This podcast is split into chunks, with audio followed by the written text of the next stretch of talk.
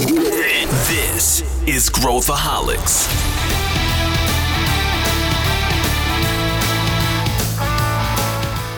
Olá, aqui é Pedro Weingärtner, eu sou o CEO da ACE e esse é Growthaholics, o podcast para quem adora inovação e empreendedorismo.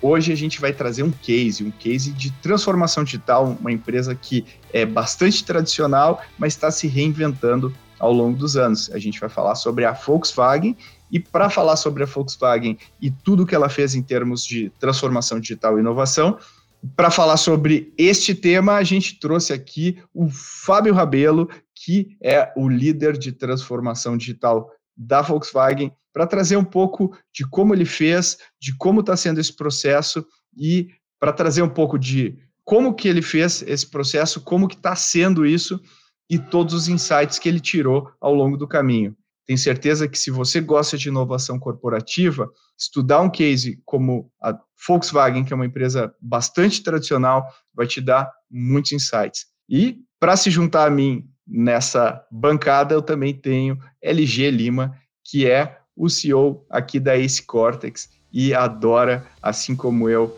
inovação corporativa. Então vem com a gente mergulhar nesse case da Volkswagen. Vamos mergulhar de cabeça num estudo de caso aqui, entrando nesse formato de episódios que a gente está fazendo agora, onde a gente traz alguns casos para a gente debulhar juntos aqui com quem está à frente, né, com quem comandou, com quem, se não comandou, tem uma participação importante aí no processo. E hoje a gente vai mergulhar na Volkswagen, né, que é uma indústria antiga, né, assim, em termos de idade, mas está se modernizando rapidamente. Eu tenho aqui para debater comigo o meu querido comparsa LG Lima, aí, companheiro de vários episódios. Tudo bem, LG? Tudo bem, Pedro? Mais um episódio. Hoje bastante especial, porque é um baita case. Eu tenho certeza que o nosso ouvinte vai gostar muito.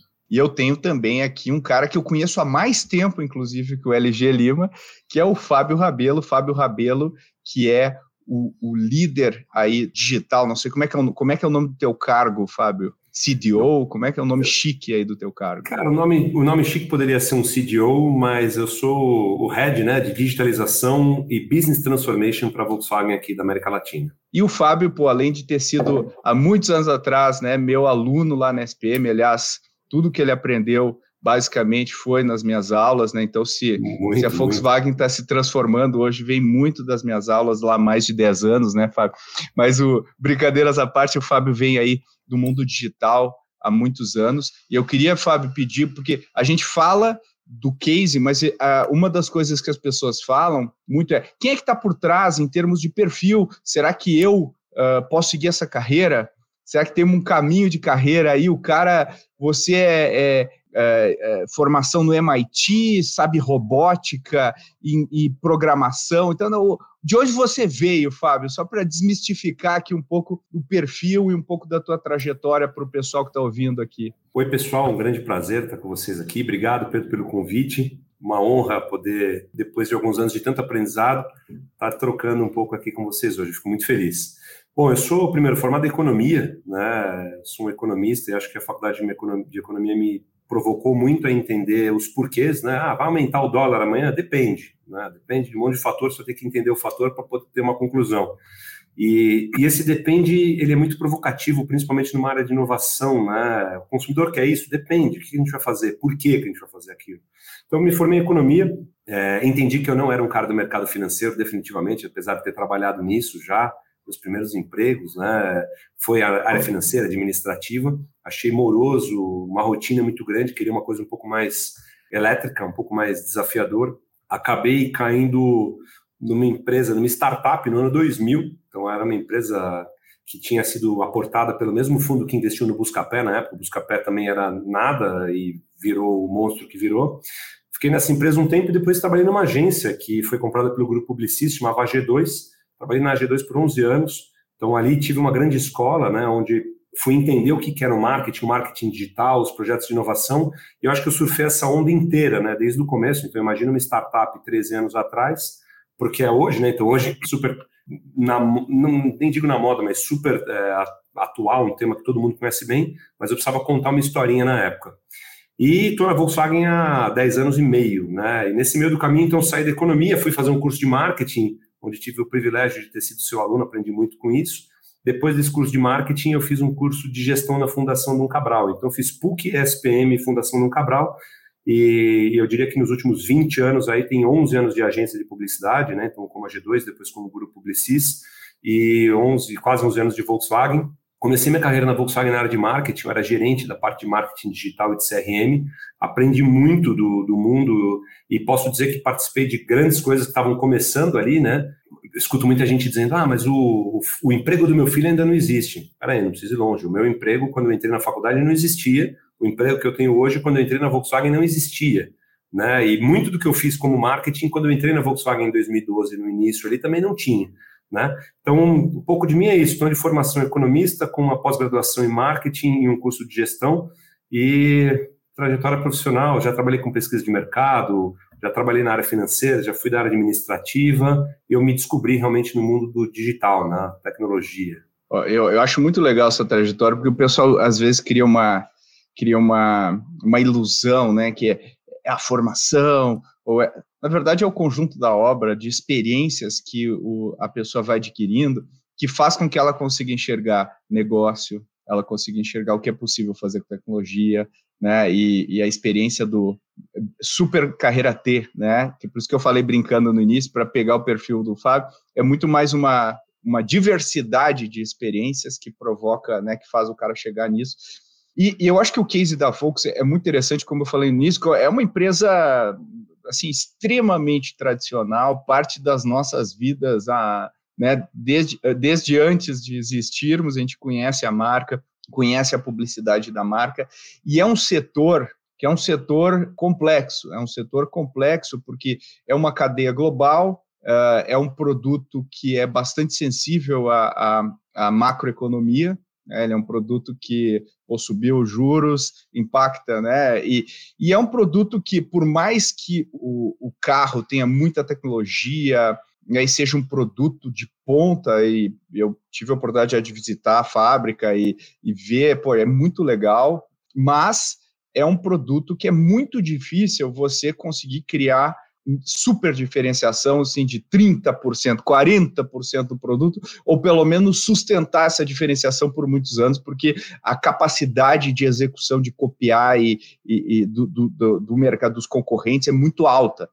Ou seja, a, a inovação, ela provavelmente é uma combinação do produto com toda a cadeia, com, quer dizer, é multifatorial e eu acho que é por isso que é legal a gente entender como que uma empresa do porte da história da Volks está trabalhando a inovação. Uh, e a gente, eu tenho várias perguntas aqui, eu tenho certeza que o LG também vai, vai querer explorar alguns pontos importantes aqui com o Fábio, mas Fábio, dá para a gente um pouco do contexto, porque o pessoal pensa na Volks, né, a Volks faz parte de um grupo, né, faz parte de um grupo uh, que é gigantesco, uh, e, e Fala um pouquinho da dinâmica desse mercado para primeiro a gente setar aqui o, o cenário para o pessoal que está ouvindo a gente. Boa.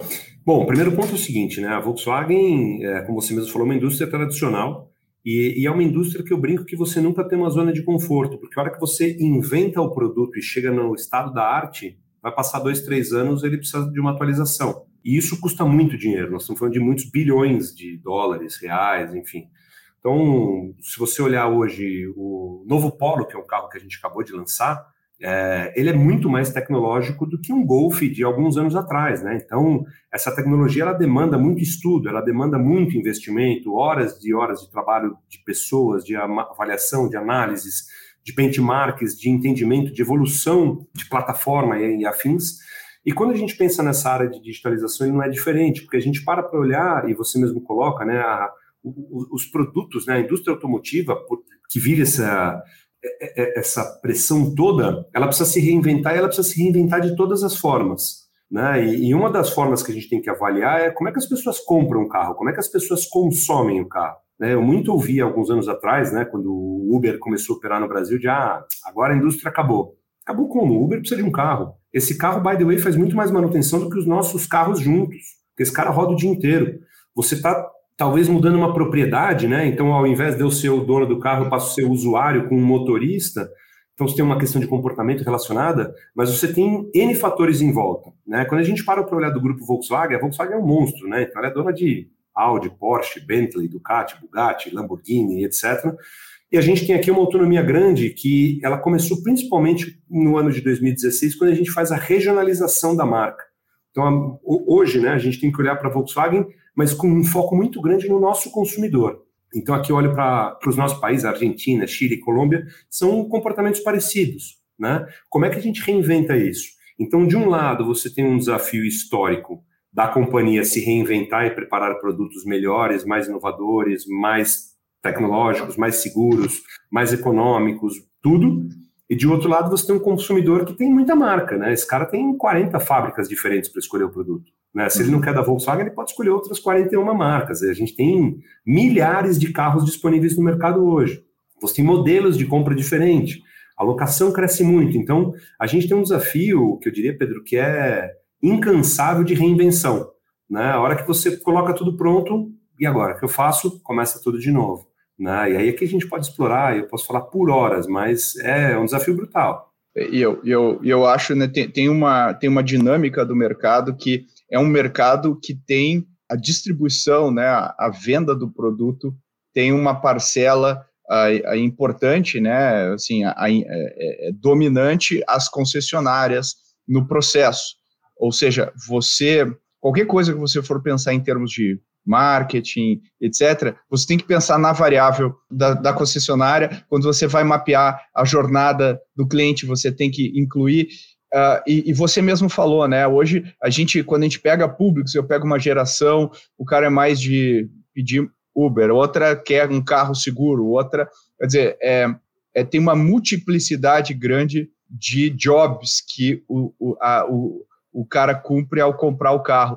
Como que você, né, você estava comentando com a gente antes sobre a jornada, sobre a importância de você ter feito um mapeamento da jornada e, e entendido todos esses pontos, quais os pontos de estresse, de, de, uh, de dor, de espera, e não só da antes da compra até a compra, mas também depois da compra. Então, conta um pouquinho para a gente como é que foi esse trabalho de mapear essa jornada, que eu acho que é um, é um dos pontos, talvez, cruciais quando a gente está querendo redesenhar, remodelar, né, a, a, digitalizar uma companhia.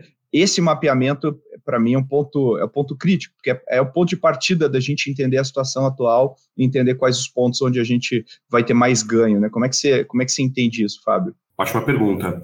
Vamos partir de um ponto que a gente vem, então, entendendo, a gente falou da indústria, né, dos desafios, e esse consumidor tem mudado. Então a gente tem entendido esse comportamento.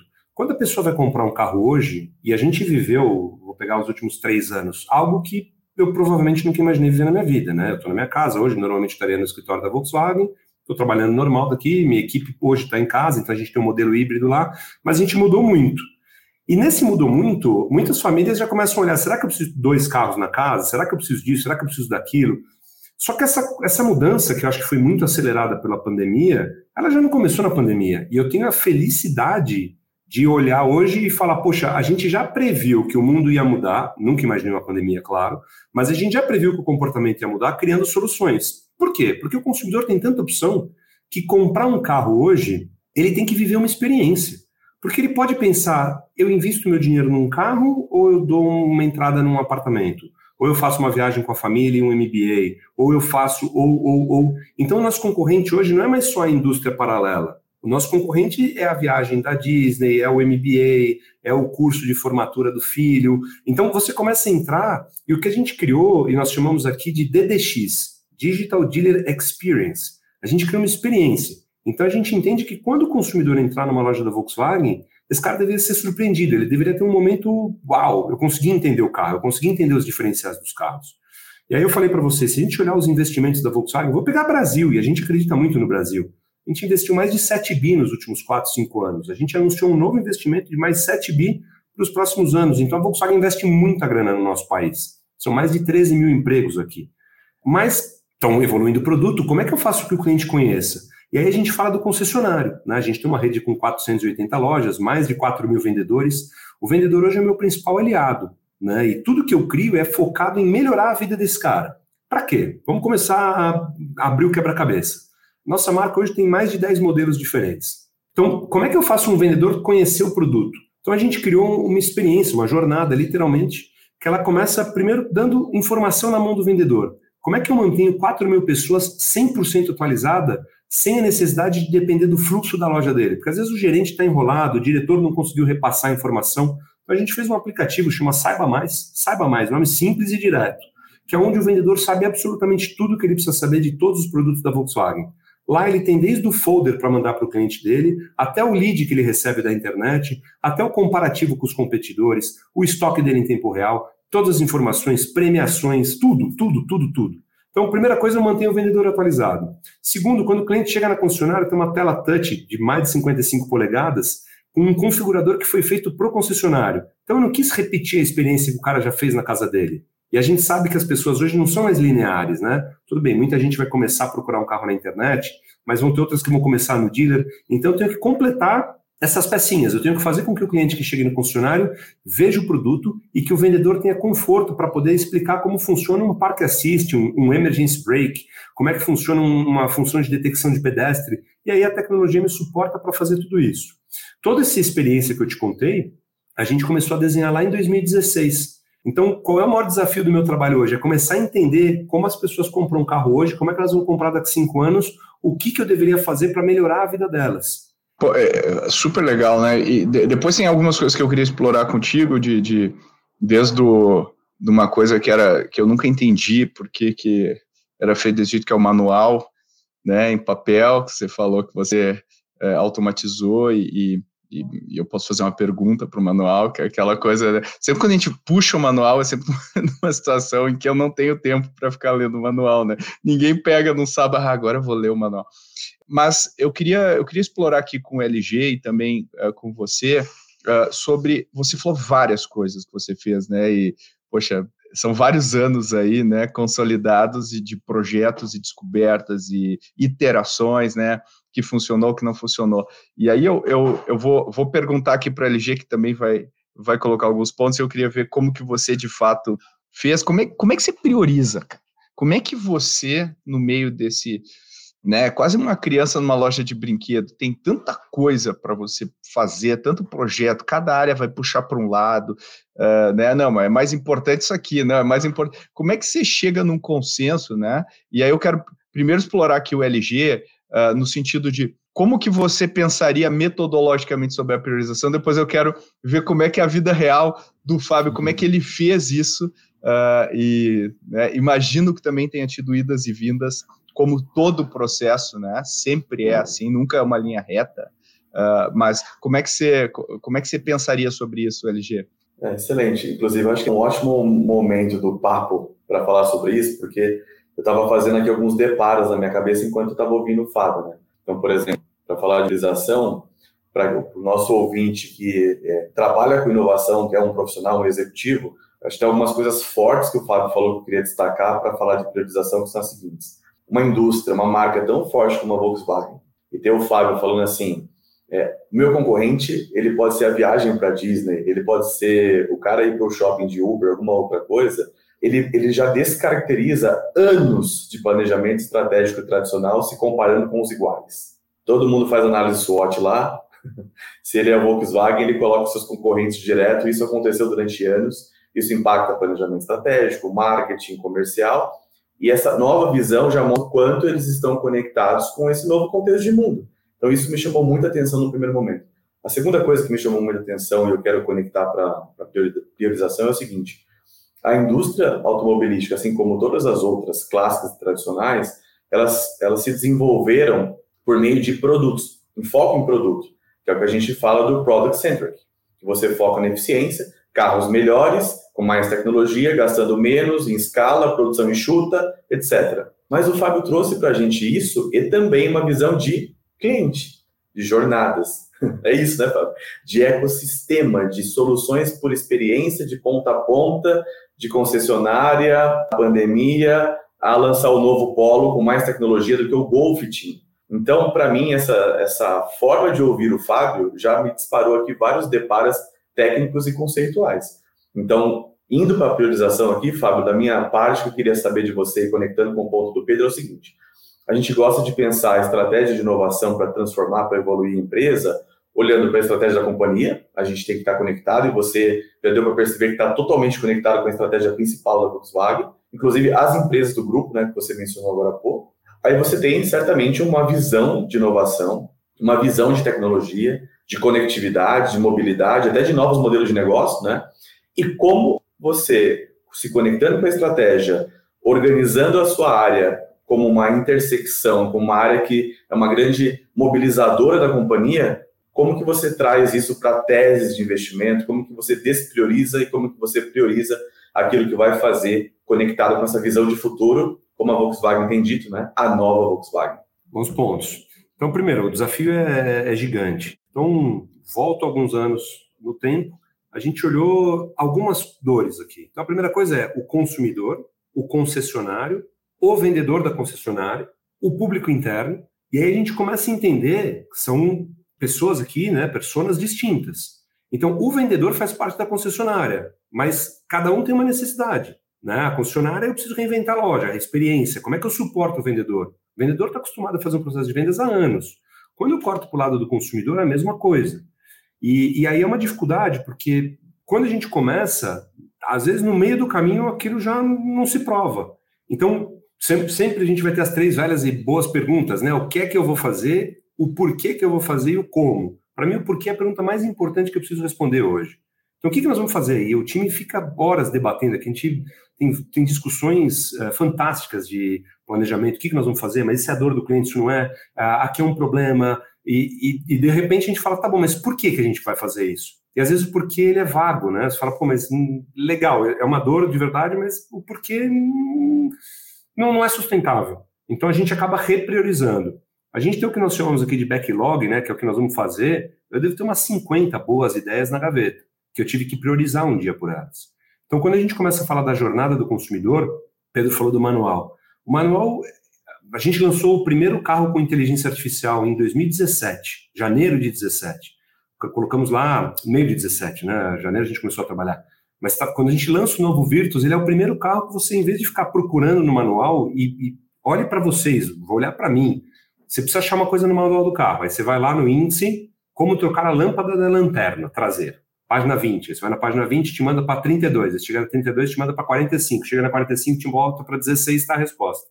Então, as pessoas hoje, alguns abrem o livro técnico, mas muita gente é no Google. Só que o Google não necessariamente tem a resposta certa, porque a gente está falando do carro que tem o Model Year, que muda a versão, de repente o cara está perguntando a versão A e o carro dele é a versão B. Então, quando você tem uma inteligência artificial por trás, eu baixei um aplicativo meu Volkswagen, coloquei o chassi do meu carro, automaticamente eu já fui na base de dados e já sei que o carro dele é um T-Cross Highline preto, que eu tenho o chassi daquele carro, eu produzi aquele carro. Então eu sei o RG do carro, né? eu tenho lá o, o CPF do carro, o chassi dele. A partir daí, quando o cliente pega e faz uma pergunta em linguagem natural, e tem que ser linguagem natural, como trocar a lâmpada traseira, ou como trocar a lâmpada, eu já falo, tá, que lâmpada você quer trocar? essa, essa, essa ou essa? Ah, essa aqui, pum, tá aqui, texto e vídeo. Só para dar uma ideia, uma dimensão, a gente responde em média, e essa média é histórica, alguma coisa em torno de 40 e tantas mil perguntas por mês. Eu tenho um volume de mais ou menos 10 mil perguntas por carro hoje. Isso é incrível, porque eu sei que tem 40 mil pessoas perguntando todos os meses para o manual cognitivo e eu consigo fazer uma avaliação, e naturalmente a gente protege o dado do consumidor, então não sei que o LG perguntou tal coisa, mas eu sei que um consumidor de T-Cross, de Taos, perguntou isso, perguntou aquilo. E eu começo a já ter analíticos por trás. Então, começo a ter dado que me dá um insight para falar, para as pessoas não sabem a capacidade violenta que tem no sistema de infotainment, por exemplo. Pessoal do marketing, vamos comunicar isso aqui? Ou marketing do produto, ou vendas? Acho que vale vocês reforçarem isso no processo. Então, a gente começou com uma ideia que era muito simples, que era uma dor, né? As pessoas não querem ler o, manual do carro, colocando inteligência artificial. Né? Então, pô, o que eu posso fazer que cria valor para o meu consumidor? Marcar revisão pelo app. As pessoas pedem comida por app, elas não querem ligar para a pizzaria para pedir meia mussarela, meia calabresa. Então, pô, imagina ligar numa concessionária, falar com a recepcionista que vai me jogar para a área de serviços, que vai atender a pessoa certa, vai me mandar para alguém do agendamento. Para que, eu quero tudo isso se eu posso abrir o app? Já tenho meu chassi, minha concessionária favorita está lá, ou vamos supor que eu estou viajando e preciso fazer a revisão do meu carro. Fui passar um mês de férias visitando o Pedrão lá no Rio Grande do Sul. Pô, eu abro ali, escolha a concessionária mais próxima, já vejo o que, que vai ser feito no carro, quanto custa aquilo. Se o meu carro tiver sobre. A, a gente tem um pacote que alguns carros têm três revisões gratuitas. Se meu carro tiver nesse pacote, ele já mostra automaticamente, ó, custo zero, quanto tempo o concessionário demora para fazer, e eu marco, eu literalmente eu vejo a agenda do concessionário. Então eu vejo lá que a concessionária X, consultor fulano de tal, está disponível amanhã 10 horas da manhã. Eu buco e acabou. Então eu contei essa história aqui para dizer, tem 11 serviços disponíveis hoje. E como é que a gente lança a prioridade? Tem lá o meu backlog de vários serviços que a gente entende que são importantes para o consumidor. Eu sempre vou sentar com marketing, vendas, pós-vendas, com, com vários pares aqui da companhia para falar o que a gente precisa fazer agora. Ah, agora seria importante tal coisa. É mais importante que o outro? E aí tem uma discussão, tem um debate super saudável e a gente vai priorizando, né? Tem produto que eu comecei a lançar e no meio do caminho eu vi que não tinha relevância. Literalmente descarta no meio do caminho. Então, muito se fala hoje do mundo ágil, a gente trabalha em ágil há cinco anos, até sem saber o que era isso, talvez. Né? Mas num modelo que não dá mais para você ter lá o famoso waterfall né, da indústria da digitalização, tecnologia, contrata um escopo fechado. A gente vai ter que ter um escopo sabendo que ele pode mudar no meio do caminho. E isso é muito saudável para a gente. Então, é, no resumo da ópera, quando a gente começa a fazer né, a decisão da priorização, é muito no qual é o valor que eu posso levar para o consumidor. O nosso raciocínio aqui no dia a dia é esse: é vir para cá, mas sabendo que eu vou ter que dar uns zigue-zagues no meio do caminho para chegar no final. A priorização é exatamente dessa forma. Né? O que, que faz sentido para o momento do consumidor, o que, que agrega valor para o consumidor, o que, que melhora a vida dele dentro da concessionária, como é que eu posso trazer conforto para um motorista Volkswagen, como é, como é que eu posso trazer tecnologia, informação para um concessionário, como é que eu faço a vida de um vendedor mais fácil. Então, eu sempre tenho que tentar resolver esses três grandes pilares aqui dentro. Customer centric, para mim, é a palavra que mais me, me suporta no meu dia a dia. Então, eu não sou produto, muito, produto está lá, o produto para mim eu já entendo que é diferenciado. Né? Para mim, o Volkswagen é o melhor carro do mundo. Posso brigar com vocês horas aqui para convencer que é o melhor carro do mundo. Mas. Não precisa, não precisa. O consumidor é rei, né? Então, o que, que eu entrego para esse cara? Legal. E, e, Fábio, pegando esses dois pontos, né? Primeiro, como é que você é medido? Como é que, como é que a cobrança é feita em cima de você? Né? Quais são os KPIs que são importantes? Você falou de vários KPIs aqui de, de, de, de satisfação do cliente né, no final do dia. Alguns são mensuráveis do ponto de vista da satisfação e outros são inferíveis do ponto de vista do comportamento que você percebe, do tipo, ah, número de pessoas que usa manual e tudo mais. Mas no final do dia, uma empresa, né, a, a, a, o setor é um setor de margens apertadas, não é um setor. E, então, assim, cada centavo que é liberado para você, é, é, imagino que tenha algum tipo de comprovação. Como é que você lida com aquela cultura tradicional do business case, né, que, que a gente está acostumado, dentro de uma abordagem mais incerta do ponto de vista da, das iterações e do discovery que você tem que fazer para chegar no resultado. Que acho que isso é uma coisa que o pessoal está ouvindo, se debruça bastante. Acho que tem muita gente exatamente nessa situação que acho que você pode ajudar bem. Perfeito, Pedro. É, primeiro ponto, não tem milagre e é isso, né? Assim como uma startup tem cobrança, estamos numa indústria automotiva financeira brutalmente, né? A gente tem que olhar e a margem realmente é muito apertada. Né? Para quem acha que a indústria automotiva nada no dinheiro, não é verdade, né? Não, do, do, dois dígitos é celebração de margem. Imagina, não, não existe isso. Mas não é. existe nem perto dos dois dígitos, né? É, Se tiver, não, me é. conta onde é que eu vou mandar. Tem, tem alguma coisa errada. É. Mas o ponto é o seguinte: é, eu tenho praticamente cinco mensuradores aqui que a gente tem que fazer, né? E, e a frase para mim, there is no free lunch, né? Não tem almoço grátis, é a maior delas. A gente nunca vai fazer alguma coisa que é legal, Pedro. Nunca. Por mais que eu queira, se for só legal, não para em pé. Então a gente tem que, primeiro, processo, o, o projeto que vocês estão desenvolvendo, ele traz receita para a companhia? Sim ou não? Se não traz receita, ele traz algum saving? E isso é importantíssimo, tá? Todo projeto que eu aprovo traz receita ou saving? Não necessariamente, porque aí eu vou para o segundo pilar. Ele suporta na fidelidade do cliente. E aí, quando a gente fala da fidelidade, que é talvez um pouco intangível para se mensurar, mas veja o volume de dinheiro que eu gasto para trazer gente nova, quando eu estou fidelizando, eu estou reduzindo o investimento. Então, ele vai para a primeira casinha, né? Total. Aliás, quem está ouvindo aqui, a gente sempre fala de CAC e LTV, né? Ou seja, você está aumentando o LTV uh, do cliente, né? É, é, é, é, tão simples quanto isso, né? A retenção e a fidelização. É isso. Aumenta a satisfação do consumidor, aumenta a imagem de marca. Então, eu tenho alguns pontos aqui que, para cada item desses que eu coloco, eu tenho, naturalmente nem todos eu tenho um business case, mas muitos deles eu tenho, e às vezes eu vou virar para o meu chefe e vou dizer, olha, cara, aqui aumenta a imagem da marca. Aqui é a Volkswagen, mais uma vez, ditando o pioneirismo. Então, o, o nosso processo a gente discute muito e vai ter que passar por uma dessas linhas. Então, às vezes eu falo, olha, isso aqui não vai trazer retorno de dinheiro, vou gastar dinheiro, mas vai aumentar muito na imagem da marca. A gente sempre vai tentar olhar o que, que melhora, o que, que facilita, o que, que traz imagem, o que, que traz N frentes desses assuntos que eu comentei aqui.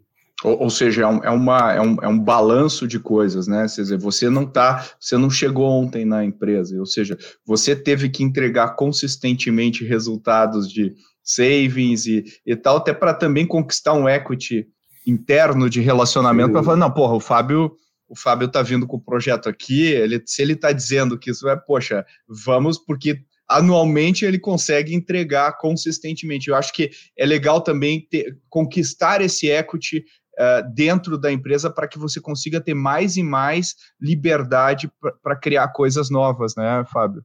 Literalmente. E aí, claro que nem tudo são flores, né? De vez em quando tem resistência. Quando a gente é, criou o conceito normal. lá do, do DDX, eu escutei de pessoas, felizmente boa parte já não está mais aqui com a gente, na empresa, é, mas escutava de algumas, até concessionários, ah, mas para que, que eu preciso ter uma tela? Né? A gente vende carro, agora vai ter que ter tela configurável. Até o dia que eles entenderam aquilo. E a tela, né, quando você pensa num configurador num, dentro de um concessionário, ele suporta muito o processo de venda. E aí eu escutei a pergunta: vou vender mais carro por causa disso? E a resposta era: vai vender melhor. Porque o consumidor hoje que está comparando marca A, B, a viagem, isso, aquilo, a hora que ele entende é, o diferencial do produto, ele entende por que, que custa aquilo que a gente está colocando. Ele entende que às vezes ele está comparando o carro A com o B e são produtos não comparáveis ó, aqui em segurança eu tenho isso, isso, isso, o outro cara não tem. Então eu tenho uma forma muito simples, e aí você fala, pô, isso traz resultado para a empresa? Claro que traz. Né? Então o vendedor poder vender melhor, o consumidor comprar melhor, o consumidor comprar consciente né, do que ele está fazendo, muda o jogo. Então, quando a gente começa a, a, tentar pegar o que eu já tenho de produto, lembra do product centric, e tentar transformar isso numa visão customer centric, você muda o jogo. E minha uhum. argumentação é muito em cima disso. Uhum. Né? Eu ganho todas? Não. De vez em quando eu chego lá e o pessoal, legal, mas vai ficar para o próximo. Né? Então, muitas vezes, e a gente viveu anos de muita dificuldade, né? crises e investimentos super reduzidos, vamos fazer o essencial, mas a gente continua fazendo. E eu acho que a parte mais legal, Pedro, que me deixa muito orgulhoso, felizmente a alta gestão da Volkswagen, presidente, CFO, esses caras me suportam a um nível que é, uhum. Fábio, vamos lá, e de vez em quando a gente vai errar, e esses caras já têm ciência disso, mas se errar, erra rápido e gasta pouco dinheiro. É então eu tenho muito conforto hoje de poder inovar na Volkswagen, sabendo que graças a Deus a gente acertou mais do que a gente errou, né, senão não estaria aqui conversando com vocês hoje depois de 11 anos, mas de vez em quando a gente erra, por isso que a gente tem que estar muito rápido na mensuração das coisas que estão acontecendo. Para se fizer errado, volta tudo para trás. E ó, aqui infelizmente gastamos dinheiro, não performou como a gente imaginava, o consumidor não deu valor para a ferramenta, tudo certo, vamos ajustar e bola para frente. Perfeito. E vou pedir aqui para o LG. LG, muita coisa aí que o Fábio falou, muitas informações.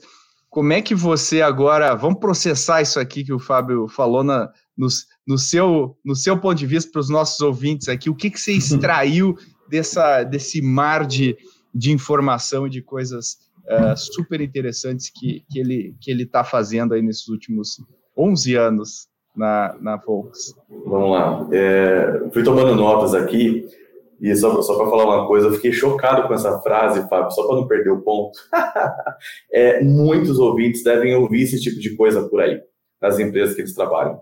E você está me dizendo que fazer isso aí que você está é, apresentando vai me ajudar a vender mais? É isso que você quer dizer?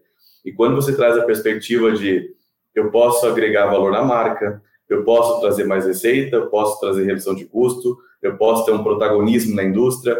Tudo isso são jobs que, quando você tem o cliente no centro, muda completamente a perspectiva da discussão. Então, sensacional você caminhar ao final aqui do bate-papo com desta forma, né?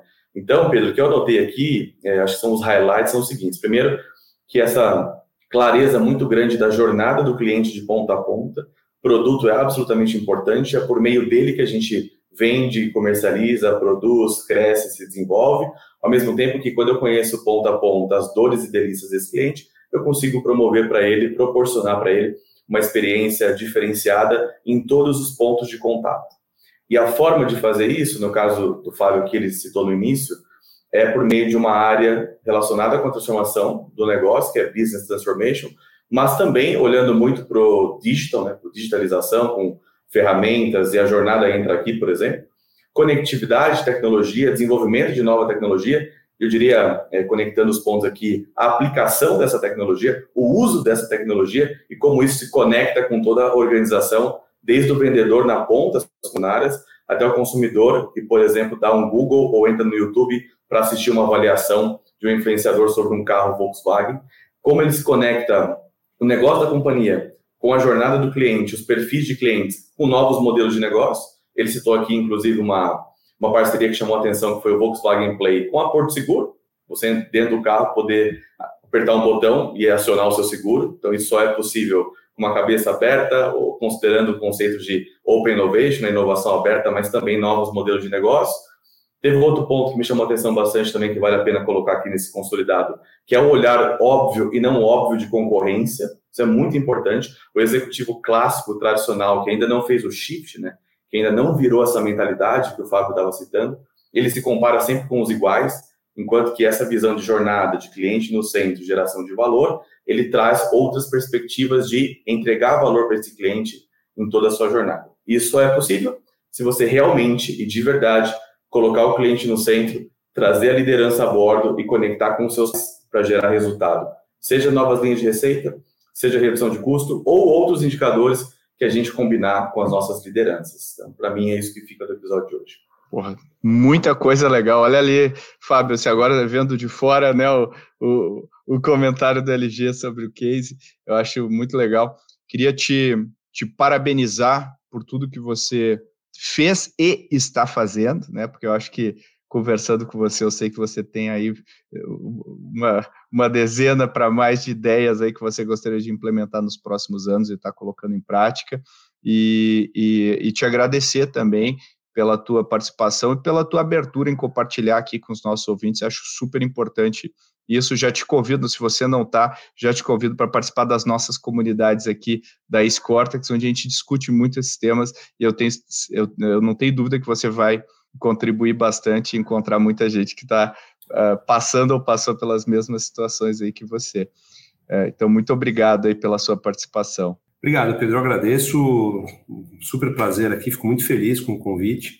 É, agradeço quem ouviu aqui o, o, nosso papo, tá? Mas eu queria agradecer muito vocês. Foi um prazer e tamo junto. Obrigado. Um abraço. Valeu, Fábio. E LG, obrigado novamente aí, é, até pela amarração aí no final, que eu acho que faz a gente pensar sobre, sobre o caso aí com, com, com, outros olhos.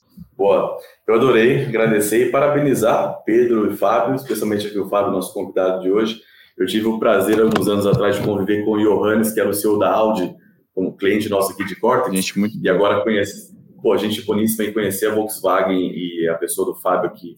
É, você deu uma aula aqui, Fábio. É, pode ter certeza que você deu uma aula, você inspirou muita gente tocou em pontos sensíveis e com certeza vai ajudar a inovação a acontecer na prática em outras indústrias também e você vai perceber isso nos próximos dias aí, mensagem no LinkedIn, e-mails eventualmente que você receba, tem muita gente que ouve a gente, né, Pedro? É isso aí, é isso aí. Muito obrigado. Obrigado, obrigado. E aí, gostou desse episódio? Se você curtiu, se você gosta desse formato, dá um pulinho no episódio 148, onde a gente conversou com o Aspen, que é o VP de tecnologia da Vibra e ele fala sobre vários aspectos do processo de transformação dessa gigante aí de energia do Brasil. E, como sempre, se você tem sugestões, você pode, uh, e você usa o Anchor, você pode comentar direto aqui uh, embaixo e colocar os seus pontos. A gente adora ouvir o que, que você achou, sugestões, pontos que você gostaria que fossem melhor explorados. Ou você também pode mandar e-mail para podcast.goace.vc e a gente vai ler todas as suas mensagens, responder todas elas também.